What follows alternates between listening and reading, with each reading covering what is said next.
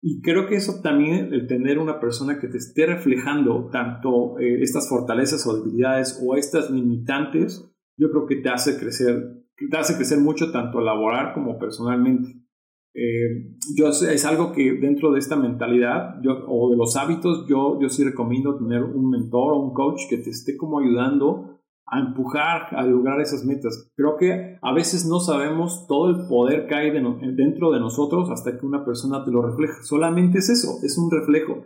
A final de cuentas, cada quien tiene esta posibilidad de lograr metas, pero a veces que, como a mí, necesitaba que alguien me dijera, ole, vas adelante, vas y vas.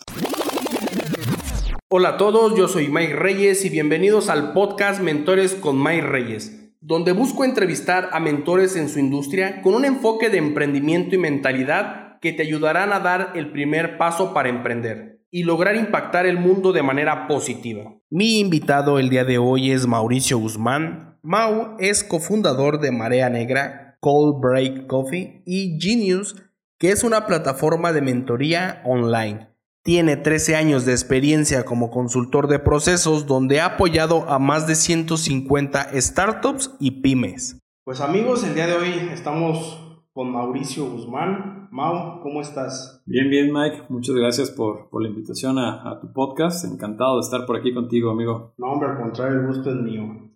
A ver, Mau, traigo una pregunta muy interesante y es que como un consultor que estaba trabajando en una empresa eh, tan grande que estaba con corporativos, que estaba apoyando emprendedores, que estaba apoyando empresas, logra emprender? Pues esa es, una pregunta bastante buena. Pues yo creo que independiente de, la empresa, cuando traes esta cosquillita de emprender, pues yo creo que a veces te gana esa, esa cosquillita, ¿no? Yo creo que desde niño ya tenía como esta tendencia al emprendimiento. De hecho, cuando yo era muy niño, yo creo que a la edad como de 8, o 10 años, eh, mi abuelo tenía un, puesto en un mercado de, plantas, tenía como un vivero y cada viernes sacaba este, este puesto de plantas. Y recuerdo que con mi hermano el más chico, este, cada, cada viernes le apoyábamos a mi abuelito a sacar y a meter estas plantitas. Y en un verano recuerdo que teníamos muchos cómics, nos gustaban como tener cómics de, de todo tipo, ¿no? Spider-Man, Superman y demás. Llegó un punto en que, pensamos con mi hermano, oye, ¿qué hacemos con todo esto? Dice mi hermano, oye, ¿y por qué no las metemos los cómics en, unas bolsitas, los sellamos con una vela y los vendemos como seminuevos? Entonces, pues desde ahí empezamos a, a, hacer, a hacer esta parte del emprendedor. Obviamente mi mamá terminando el verano dijo, no, ustedes ya se me ponen a estudiar, nada de andar de emprendedores.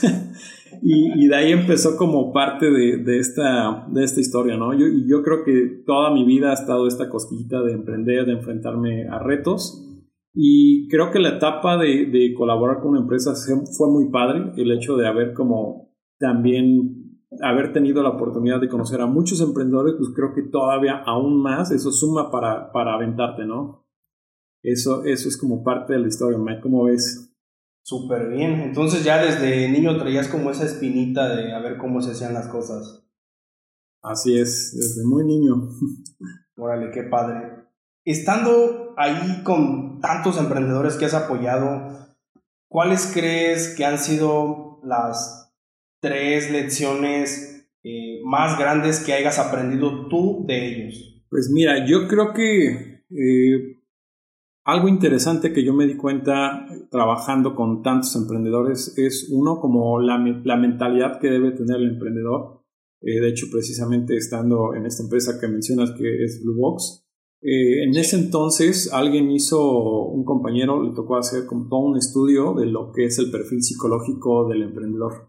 Entonces me acuerdo que eh, me interesó mucho leer ese perfil psicológico fue toda una investigación, eh, la, edad la edad promedio o, la mejor edad para emprender, si papá o mamá estaban presentes o no en la familia y demás. Entonces eh, me interesó tanto que empecé a meter a, a, estudiar este, este perfil del emprendedor y te das cuenta que algo súper importante es, es la mentalidad con, con, la cual quieres tú hacerlo.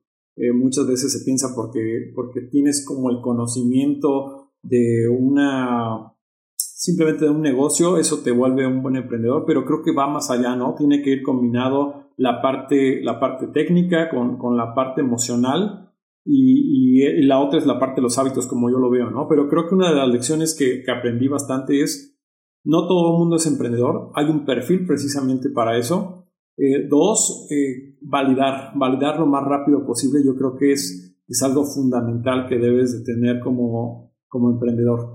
Me refiero con esto a que muchas veces creemos que todo debe estar perfecto para poder emprender y hasta que no esté perfecto, entonces ahora sí, abro mi tienda, lanzo mi producto, mi servicio, etc. Y te das cuenta con el paso del tiempo que no necesariamente tiene que ser así, Mike.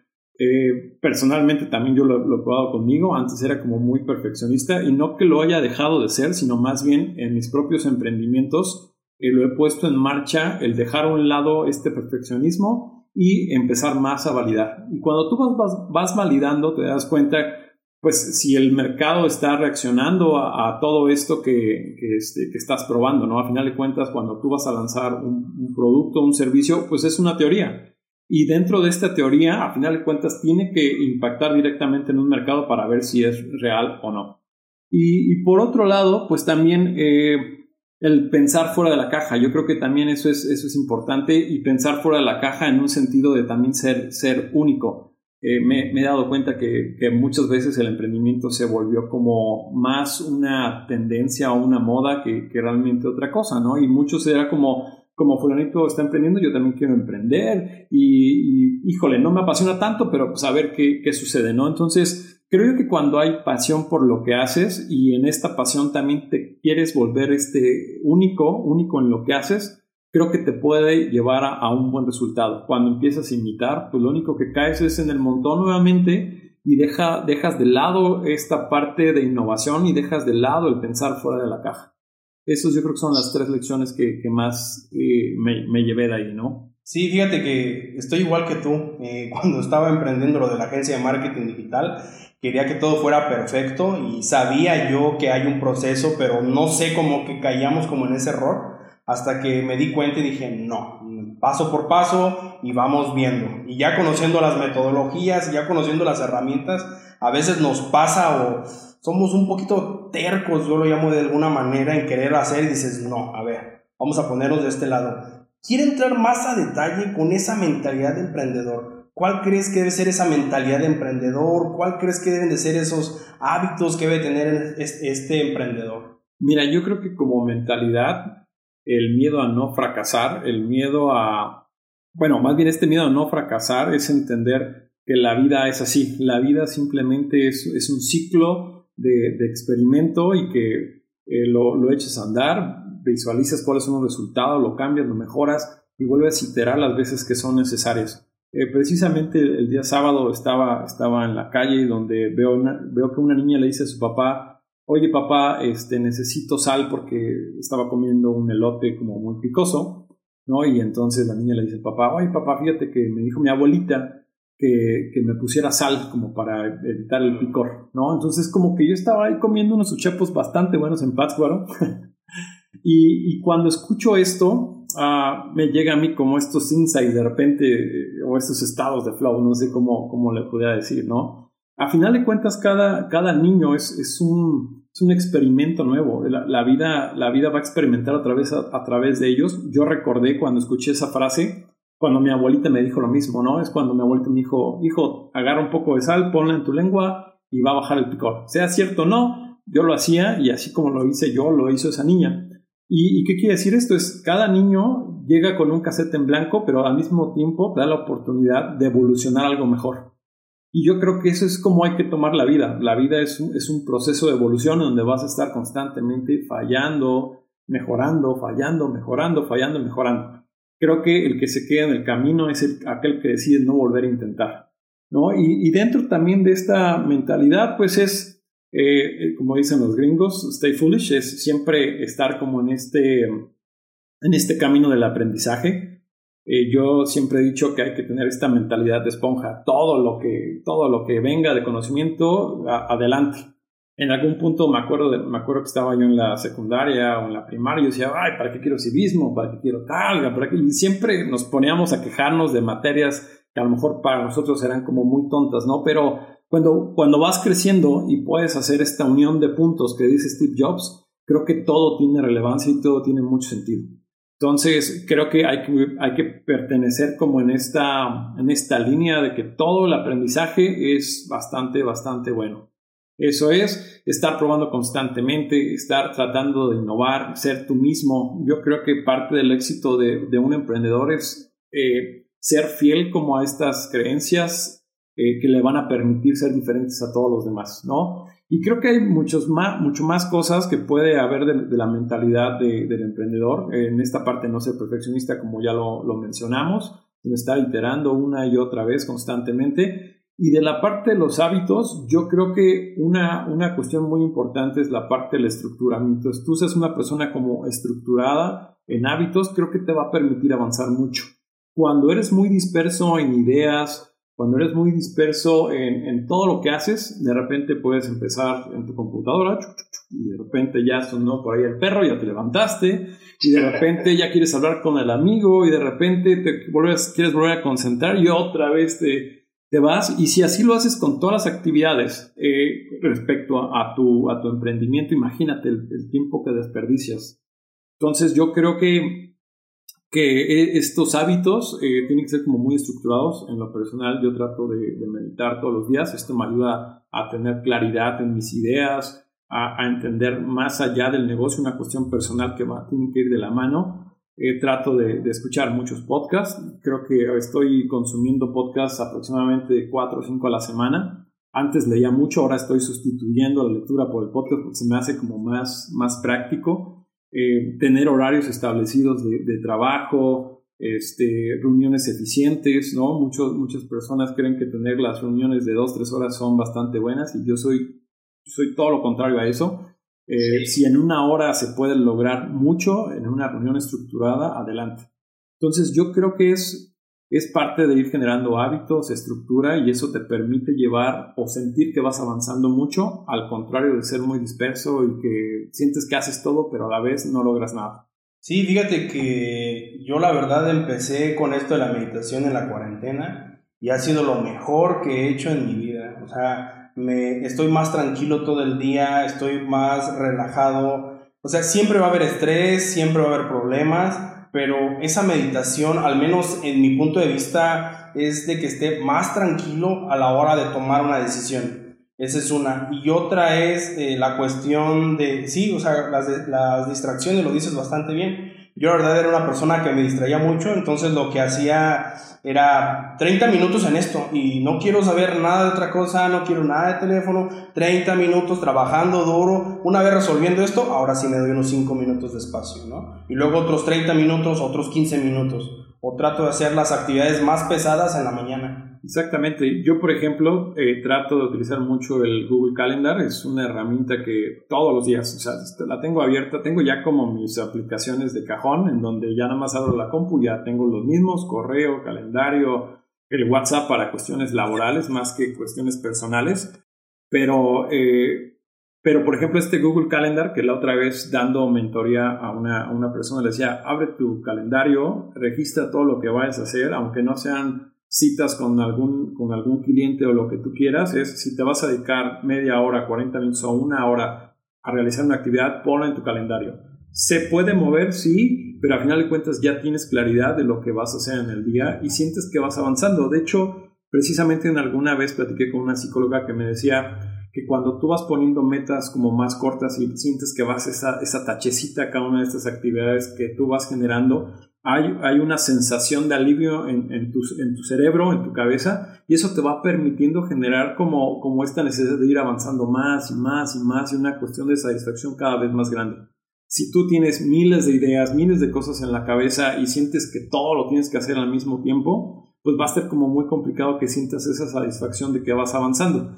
Digo, yo en lo personal te puedo decir, soy una persona como dispersa que hasta algún punto me dijeron, tú tienes, este, eres, tienes déficit de atención, ¿no?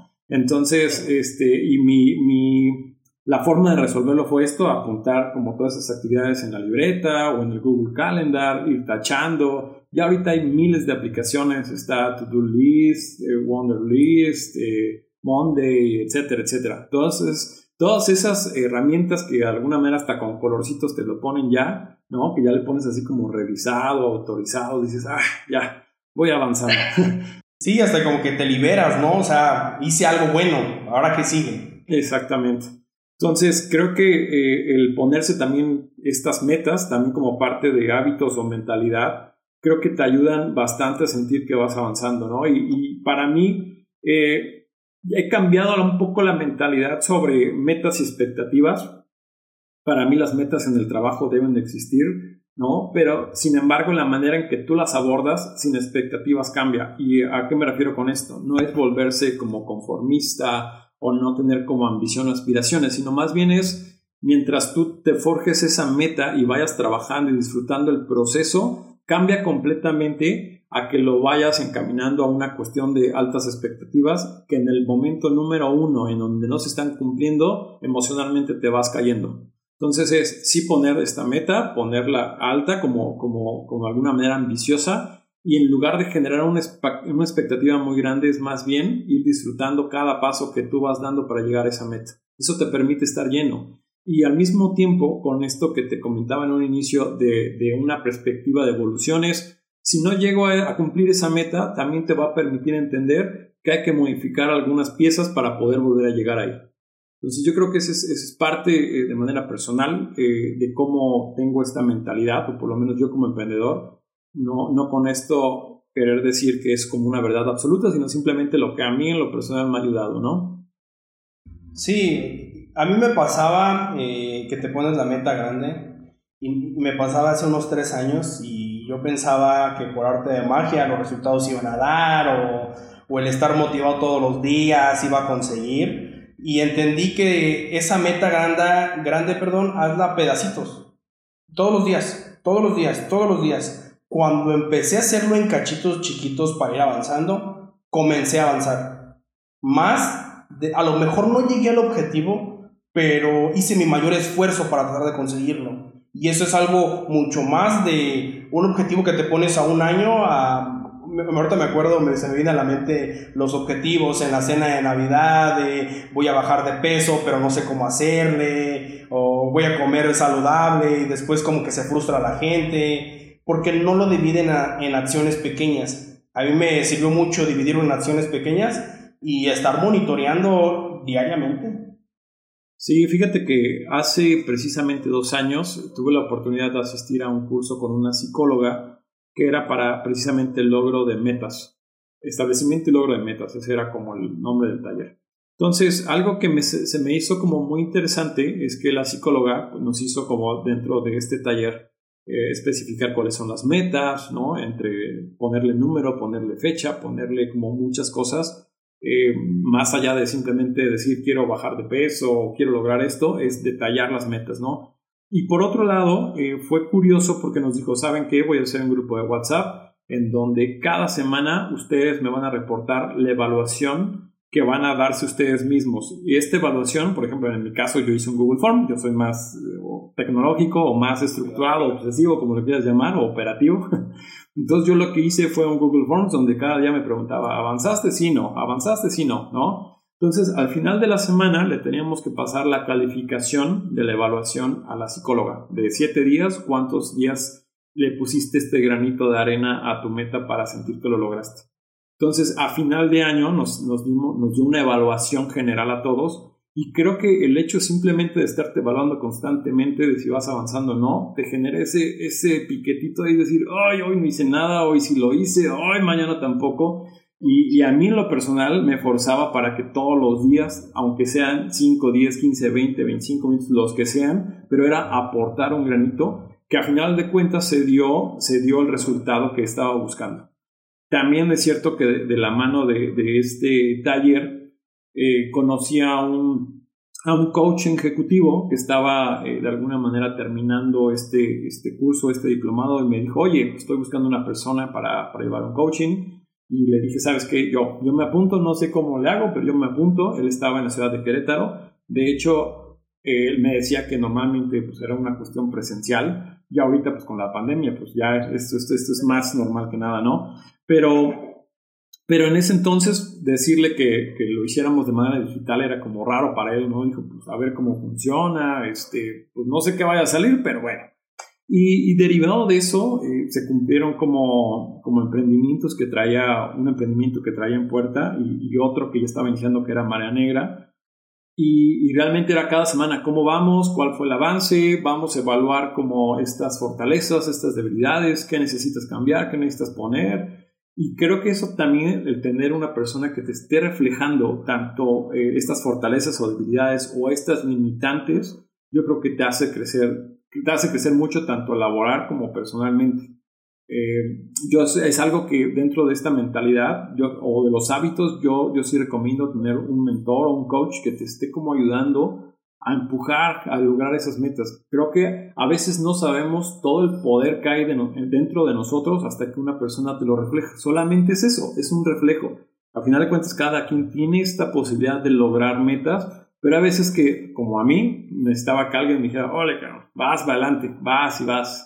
¿Sabes qué pasa, Mau? Que lo damos muy por hecho, porque somos nosotros mismos. O sea, no lo vemos este, más allá de nuestra visión, porque como es algo que hacemos a lo mejor todos los días, pero para otra persona dice, tiene potencial. Pero tú no lo ves porque estás trabajando en eso todos los días. O sea, no sé si me, si me entiendo, vaya. Sí, sí, sí, totalmente. Eh, creo que precisamente cuando estás operando todos los días, pierdes de vista todo lo estratégico, lo que hay más allá y creo que a veces es necesario que alguien te lo refleje y te diga, güey, ve todo lo que has logrado, ¿no? Y cuando volteas para atrás dices, ah, sí es cierto. Pero muchas veces como uno está tan metido, te vas para adelante y, y, dejas de voltear a todo lo que has logrado, lo que puedes lograr también. Estamos corriendo en hacer, en, en estar este, haciendo un sinfín de cosas, pero no nos ponemos a ver hacia atrás lo que has conseguido, ¿no? La evolución de un año a otro, las metas que has conseguido. Pero bueno, ya regresando un poquito en el tema del emprendimiento, porque nos desviamos un poquito, pero estuvo súper bien. ¿Qué fue lo más complicado al iniciar María Negra? Lo más complicado, pues yo creo que fue dejar un sueldo seguro cada 15 días, eh, un, no sé, a lo mejor hasta un seguro social, este, porque a final de cuentas te quedas desprotegido. Es dar un salto cuántico de, de una zona de confort a aventarte al vacío pero creo que muchas veces sobre ese mismo vacío te das cuenta de, lo grande que puedes lograr o todo lo, que puedes lograr. Ah, difícil también en una situación de, pues sí, de tener una rutina, ¿no? Creo que cuando vas a un trabajo ya sabes lo que tienes que hacer, alguien te dice más qué es lo que tienes que hacer y que precisamente si no eres estructurado para trabajar, cuando tú te avientas a ser un emprendedor, pues tú estás a la espera de que a lo mejor alguien te diga qué hacer y no va a haber nadie. Entonces tú mismo te tienes que empezar a generar estas rutinas y a generar este orden que te pueda ayudar a generar resultados. Yo creo que eso es de, las cosas como más complicadas, ¿no? Y también eh, te cuento un poquito, Marea Negra, eh, con mi socio lo iniciamos literal con 200 pesos, o sea, fue, fue un, yo le llamo emprendimiento cero pesos, aunque fueron 200 pesos, pero lo digo de esta manera porque fue una transición de decir, ok, ahorita tengo mi trabajo seguro, pero lo puedo ir llevando de la mano, ¿no? Con, con, puedo ir llevando de la mano Marea Negra. Entonces empezamos, invertimos esos 200 pesos, compramos café, compramos botellas, hicimos nuestras primeras, eh, nuestras primeras versiones que fueron fallidas, se mermaron, se rompieron, las tiramos, etcétera, hasta que fue iterando a, mejorar y a mejorar. Pero eh, algo como bien importante que decías al inicio de, esta, de esta sesión es que, qué tan complicado fue de estar en una empresa donde yo tenía la posibilidad de estar en corporativos con el CEO de Bimbo, CEO de, de tal y tal y tal empresa, de estar presente en algunas reuniones o en algunas sesiones, a cambiar a ser emprendedor donde empiezas de cero. Yo creo que muchas veces es precisamente la mentalidad, ¿no? Y, y la, la, la, mente juega o te juega como, ay, luego como estas trampas del ego. Y te voy a decir por qué. Al inicio, parte como de la dinámica que tenemos con Marea Negra, tanto mi socio como yo disfrutamos de andar en bicicleta, ¿no? Nos, nos encanta mucho la bici.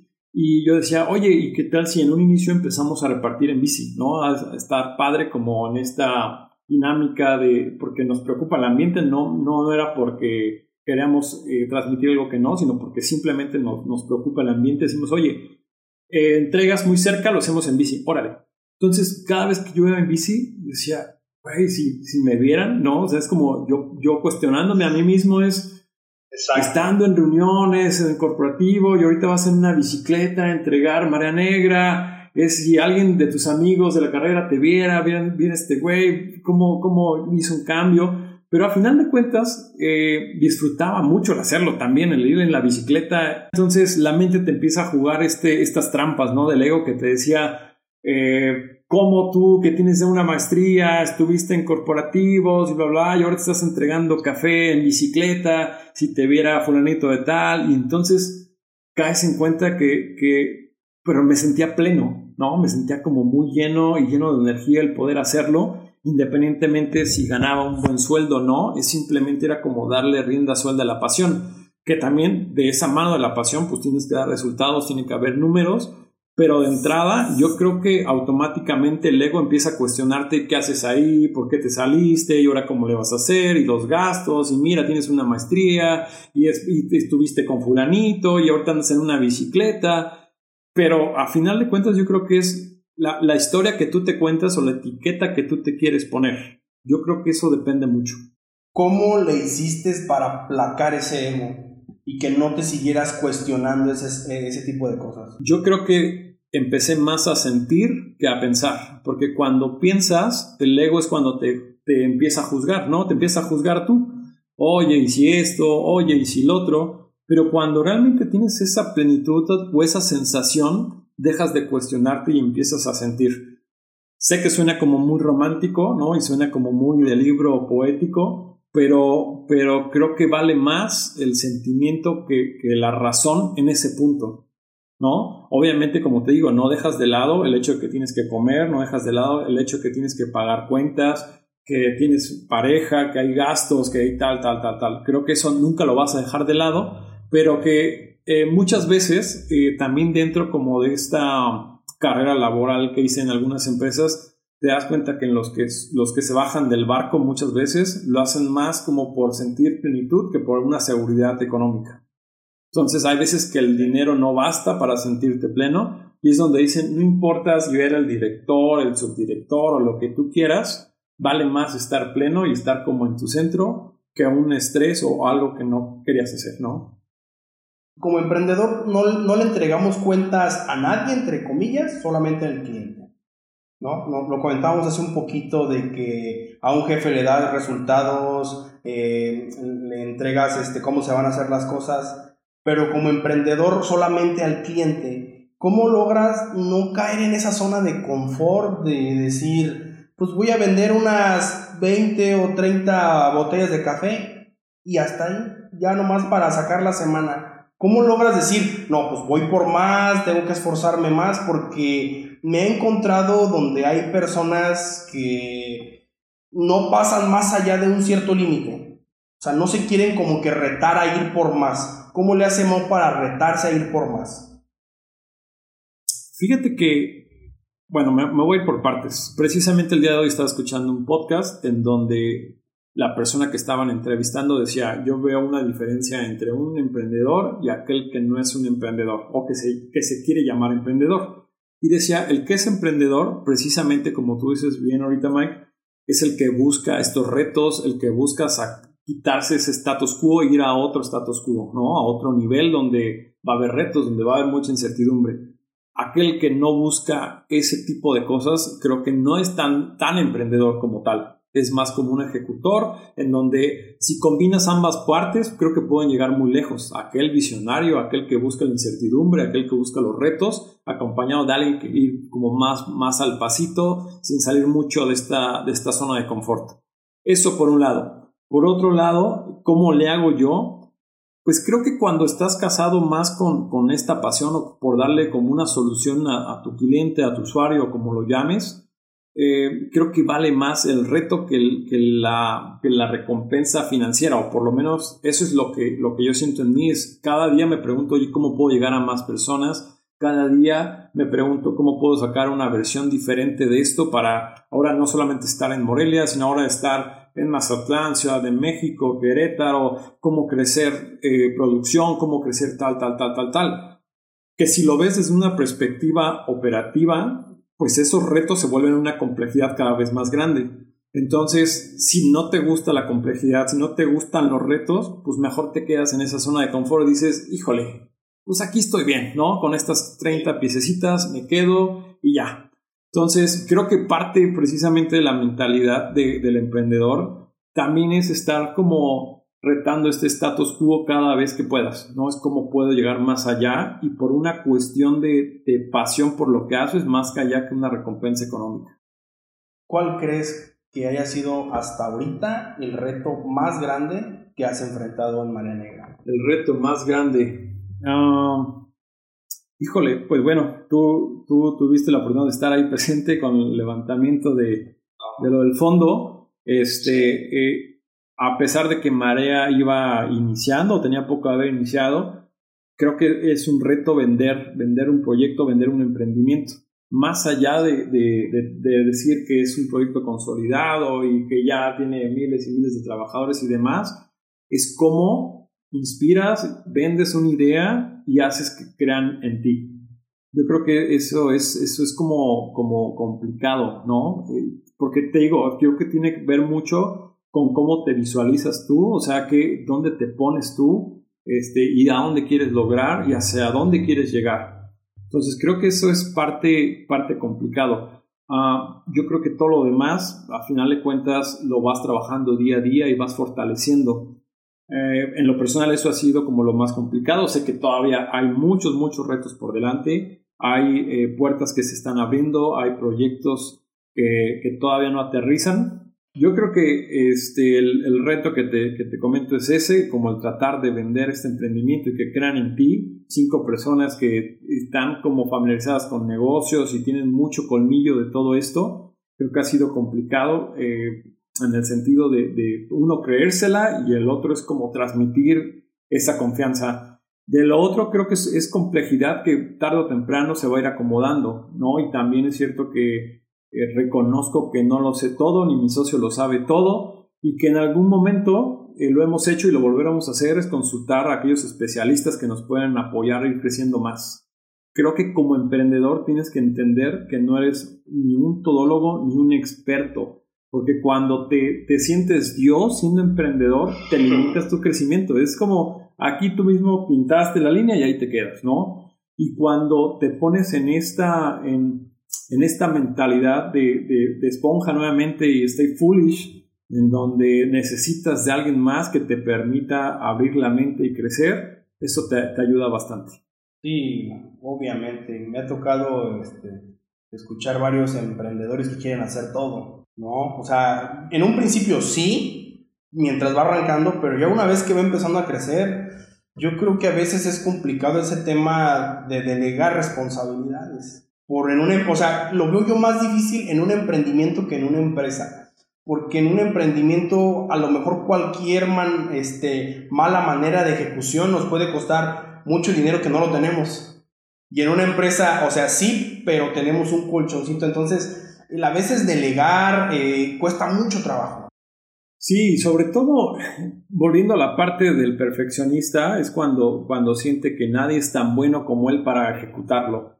Y yo creo que ahí es donde entra la parte operativa. Pues mejor desarrolla sistemas, procesos, que, donde le permitas a estas personas que ocupan esos puestos, pues desarrollar eso que tú de alguna manera ya estableciste de la forma correcta. Pero, pero creo que sí, es, es, es complicado. El, el, yo, lo, yo le llamo al emprendedor pulpo que quiere hacer todo, pero al mismo tiempo ya no puede, ya sus manos están tan llenas que ya no puede agarrar otra cosa más. Entonces empieza a ver como este este estancamiento en el emprendimiento. Regálanos, Mau, tres tips para alguien que esté pasando por algo así, que necesita empezar a generar procesos, a, ya sea eh, digitalizar algo o, que lo haga otra persona. ¿Cuáles serán las, este, las tres mejores maneras o tips rápidos que puede hacer en tema de procesos? Ok, primero es eh, tener un entendimiento de aquellos procesos que, participan en tu emprendimiento. No con esto decir que los tienes que documentar y, tener ya tu, tu, Biblia de procesos y demás. Yo creo que en esta etapa del emprendimiento y sobre todo en etapas como muy tempranas, pues es complicado tener certeza de lo que van a ser tus procesos de aquí a medio año, un año, etc. Lo que sí es tratar de hacer guías como muy prácticas para que por lo menos el día de mañana que llegue el nuevo colaborador, pues ya sepa, aunque sea de manera muy general, qué es lo que debe, que debe hacer. Otra cosa, algo que, yo recomiendo mucho, eh, y dentro de la parte operativa yo, yo hago mucho énfasis sobre la ley de Pareto, ley de Pareto del 80-20, en donde este, este matemático economista decía que el, el 20% de las personas tenían el 80% de la riqueza del mundo y el otro 80% tiene únicamente el 20%, ¿no? Y si tú lo llevas a una cuestión de tu closet, ¿no? En, en, la parte de tu ropa, únicamente te pones el 20% de tu ropa el 80% del tiempo. Y así si te lo llevas a todas las cosas de lo que tú quieras, vas a ver a, a Pareto ahí presente. Y como emprendedor también tienes que tener claridad de eso. Hay muchas actividades que te van a quitar tiempo sin razón alguna. Es decir, si yo quiero contestarle a todos mis, mis clientes por redes sociales qué es mi producto, cuánto cuesta, en dónde lo encuentro, voy a pasar el 80% de mi tiempo no agregando valor. ¿Qué, ¿Qué, pasa si cambio mi mentalidad y digo, voy a hacer un PDF donde digo cuál es el precio de mis presentaciones o cuáles son mis presentaciones y mis precios? uh, dónde me pueden encontrar, cuál es mi cuenta para que me depositen y cada vez que alguien me pregunte eso yo le respondo con este PDF y ya me quito tiempo muerto porque eso no te va a generar eh, avance.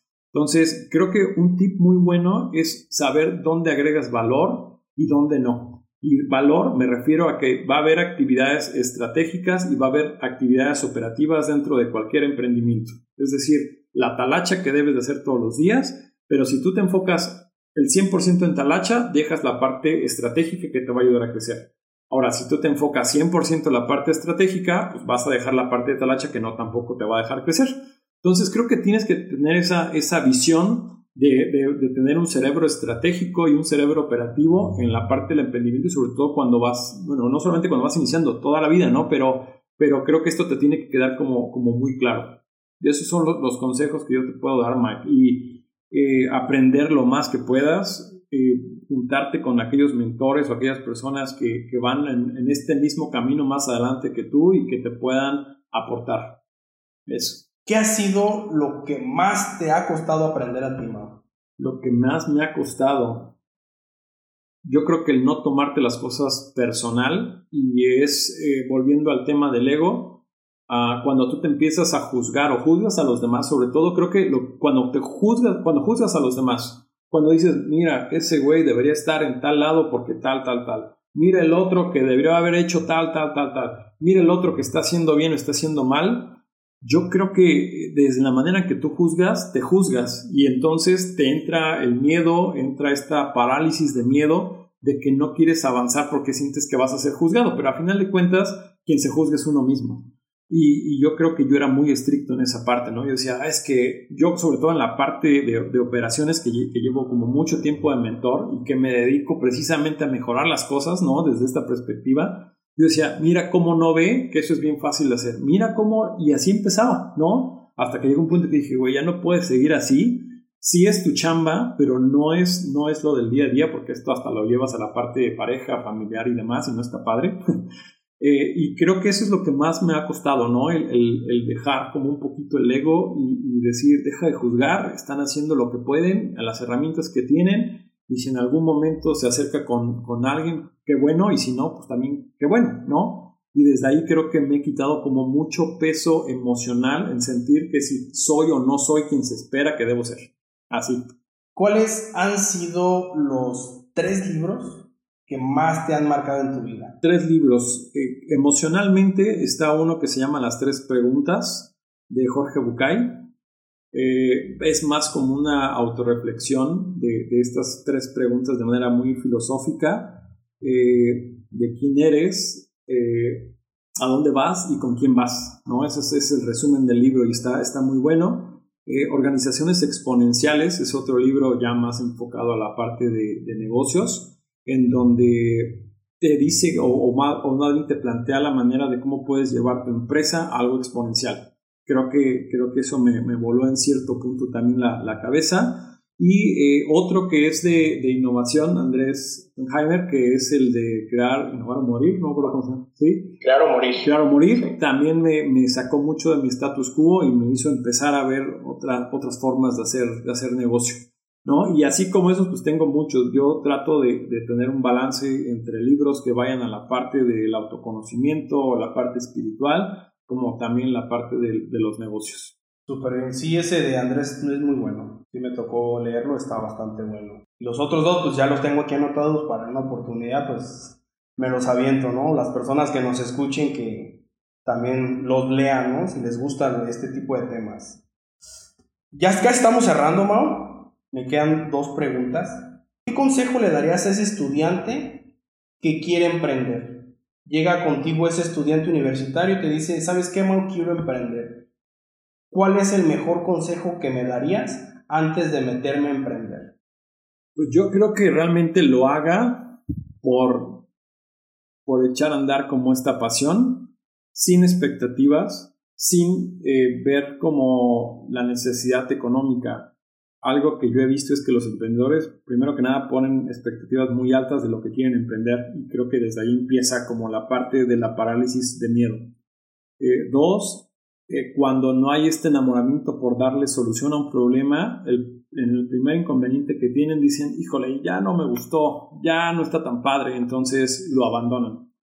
Entonces yo creo que ese es como los, los consejos que le daría es, primero, sea honesto contigo, más allá de ser una moda, más allá de, de sentir que porque no te gusta el trabajo y esto te va a dar dinero, lo vas a hacer por eso.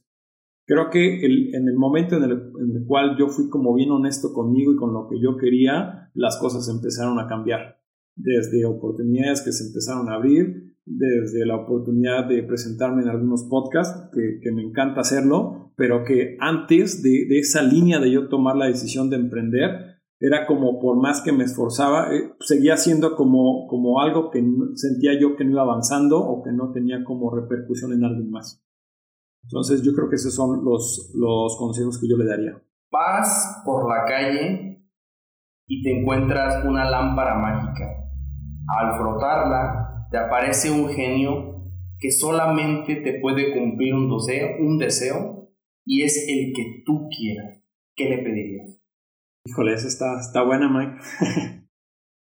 yo creo que uh, tratar de ser lo más consciente día a día y en un sentido de conciencia en donde puedas disfrutar cada vez más las cosas, donde puedas estar más presente de todo lo que haces.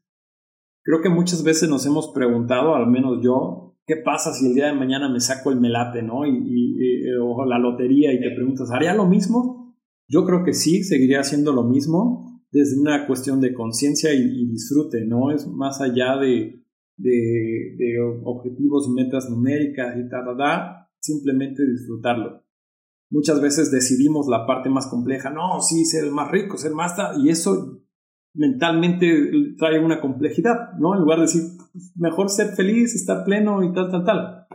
Entonces yo creo que hacer las cosas con conciencia, donde va uno avanzando, disfrutando del proceso, estar bien contigo, con los demás, y eso. Interesante respuesta. Mau, pues no quiero abusar de tu tiempo. Muchas gracias por el espacio. ¿Algún último mensaje que quieras dejarle a toda la audiencia? Pues que si van a emprender, que lo disfruten, que sean sean súper honestos con ustedes al hacerlo. Entre más honesto, más brillo va a haber en ustedes. Eso estoy totalmente convencido. Eso, mi Mike. Perfecto. ¿Dónde te pueden seguir, Mau? ¿Dónde pueden saber más de Marea Negra? Sí, estamos en, en Instagram, estamos como Marea Negra-Cold Brew. Estamos en Instagram como tanto en Facebook. Está también la plataforma de, de Genius, que es eh, www.geniussinlae.com.mx, en donde pueden ver también hay una serie de mentores que pueden apoyarlos en su emprendimiento también si así lo desean desde esta plataforma tecnológica y pues ahí me pueden contactar sin ningún problema, Mike. Perfecto, pues muchas gracias, Mau. No, al contrario, la verdad es que es, es un placer y es un gusto poder compartir estas respuestas a tus preguntas interesantes.